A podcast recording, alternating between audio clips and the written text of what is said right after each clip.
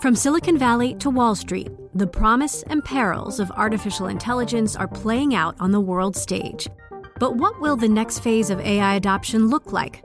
Which companies, from big tech to startups, will dominate?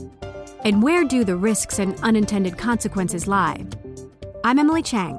Join me at Bloomberg Tech in San Francisco, May 9th, to answer many of the industry's burning questions, alongside Snap's Evan Spiegel, Xbox President Sarah Bond, OpenAI's Brad Lightcap, top researcher Dr. Fei Fei Li of Stanford, and many more.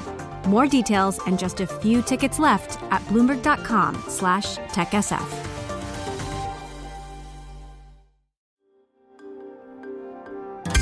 Le entregamos todo lo que necesita saber para comenzar el día. Esto es Bloomberg Daybreak para los que escuchan en América Latina y el resto del mundo. Buenos días y bienvenidos a Bloomberg Daybreak América Latina. Es jueves 6 de julio, soy Valentina Fuentes y estas son las noticias que marcan el día.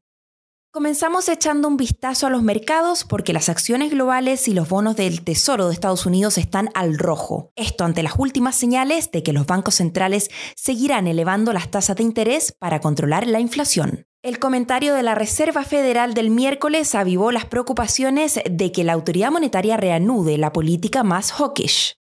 La secretaria del Tesoro de Estados Unidos, Janet Yellen, llega a China con el objetivo de abrir canales de comunicación en medio de una tensa relación entre las dos principales economías del mundo.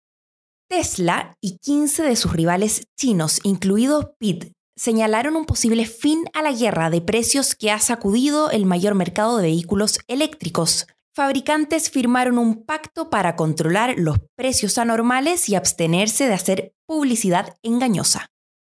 Mark Zuckerberg publicó su primer tweet en 11 años. La foto de dos Spider-Man idénticos enfrentándose parecía ser un guiño a Elon Musk, después de que Meta lanzara Threads, el tan esperado sucedáneo de Twitter. La nueva plataforma sumó más de 10 millones de usuarios en sus primeras 7 horas. Y en más temas corporativos, según Morgan Stanley, Microsoft podría unirse a Apple en sumar 3 billones de dólares en capitalización de mercado gracias a las ganancias impulsadas por la inteligencia artificial. Volamos a Latinoamérica, donde el Banco Central de Argentina espera mantener su tasa de referencia en 97% hasta las elecciones primarias de agosto, según dijeron fuentes a Bloomberg News. Esto en medio de estimaciones de las autoridades de una desaceleración de la inflación mensual en junio. Nos quedamos en Argentina porque Reuters informó que el país postergará hasta fin de mes los pagos de préstamos al Fondo Monetario Internacional relativos a julio. Venezuela comenzó a cobrar por un tipo de combustible que anteriormente se entregaba de forma gratuita, buscando así eliminar gradualmente los subsidios. Hoy los bancos centrales de Chile, México y Colombia publican las minutas de sus últimas reuniones de política monetaria, en las que todos mantuvieron sin cambios sus respectivas tasas de interés.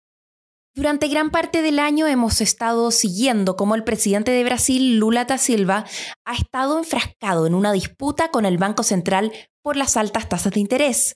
Esta semana supimos que Lula dio un importante paso en este conflicto al nombrar a un cercano al Consejo del Banco. María Loisa Capurro cubre el Banco Central de Brasil para Bloomberg News y nos explica los detalles. Gabriel Galípolo, que hasta hace poco era el subsecretario del Ministerio de Finanzas aquí en Brasil, fue aprobado esta semana para entrar como director de política monetaria en el Banco Central, junto con Ailton Aquino, que es un servidor de carrera del Banco Central y que también entra para otra de las directorías que estaban vacantes de febrero. Estos son los dos primeros nombramientos que hace el presidente Luis Ignacio Lula da Silva al Banco Central. Y tenemos que recordar que si bien es la tercera vez que Lula es presidente aquí en Brasil, es la primera que él toma el cargo con un banco central que no escogió.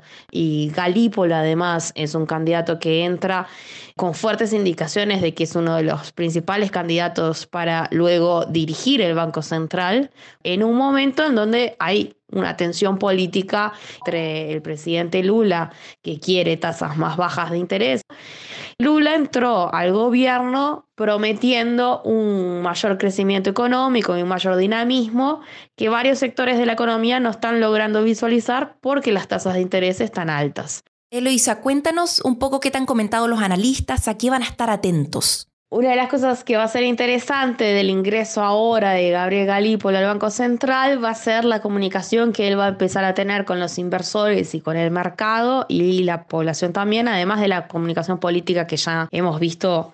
Él es una persona que es considerada como dialoguista, como una persona que crea puentes, que durante el momento más tenso de los ataques de Lula al Banco Central. Era la persona que intercediaba un poco para bajar la temperatura, pero lo que quedan todavía es muchas dudas en el mercado de cuál es el pensamiento económico, cuán tolerante él va a ser con respecto a la inflación en un momento en el cual estamos además esperando que el Banco Central en su próxima reunión de política monetaria en agosto comience un ciclo de reducción de tasas. Hemos escuchado voces que cuestionan hasta dónde Galípolo quizás pueda tener un mayor enfoque en el crecimiento y la creación del empleo y hasta dónde la comunicación cercana que él tiene con el presidente Lula puede significar o no una mayor injerencia del poder político en una directoría que ahora ha hecho muchos esfuerzos en mostrarse como técnica y casi que blindada de estas presiones políticas. Y para terminar, Barbie y la nueva entrega de Misión Imposible con Tom Cruise son las últimas esperanzas de Hollywood para el éxito del verano del hemisferio norte. Estrenos recientes han sido una decepción para los cines en sus intentos de recuperarse luego de la pandemia. Eso es todo por hoy. Soy Valentina Fuentes. Gracias por escucharnos. Para conocer todas las noticias que necesita para comenzar el día, revise Daybreak en la app Bloomberg Professional, donde puede personalizar las noticias que desee recibir. También puede suscribirse a la versión solo audio en Spotify, Apple Podcasts o la plataforma de su preferencia. Eso es todo por hoy. Escuche de lunes a viernes Bloomberg Daybreak.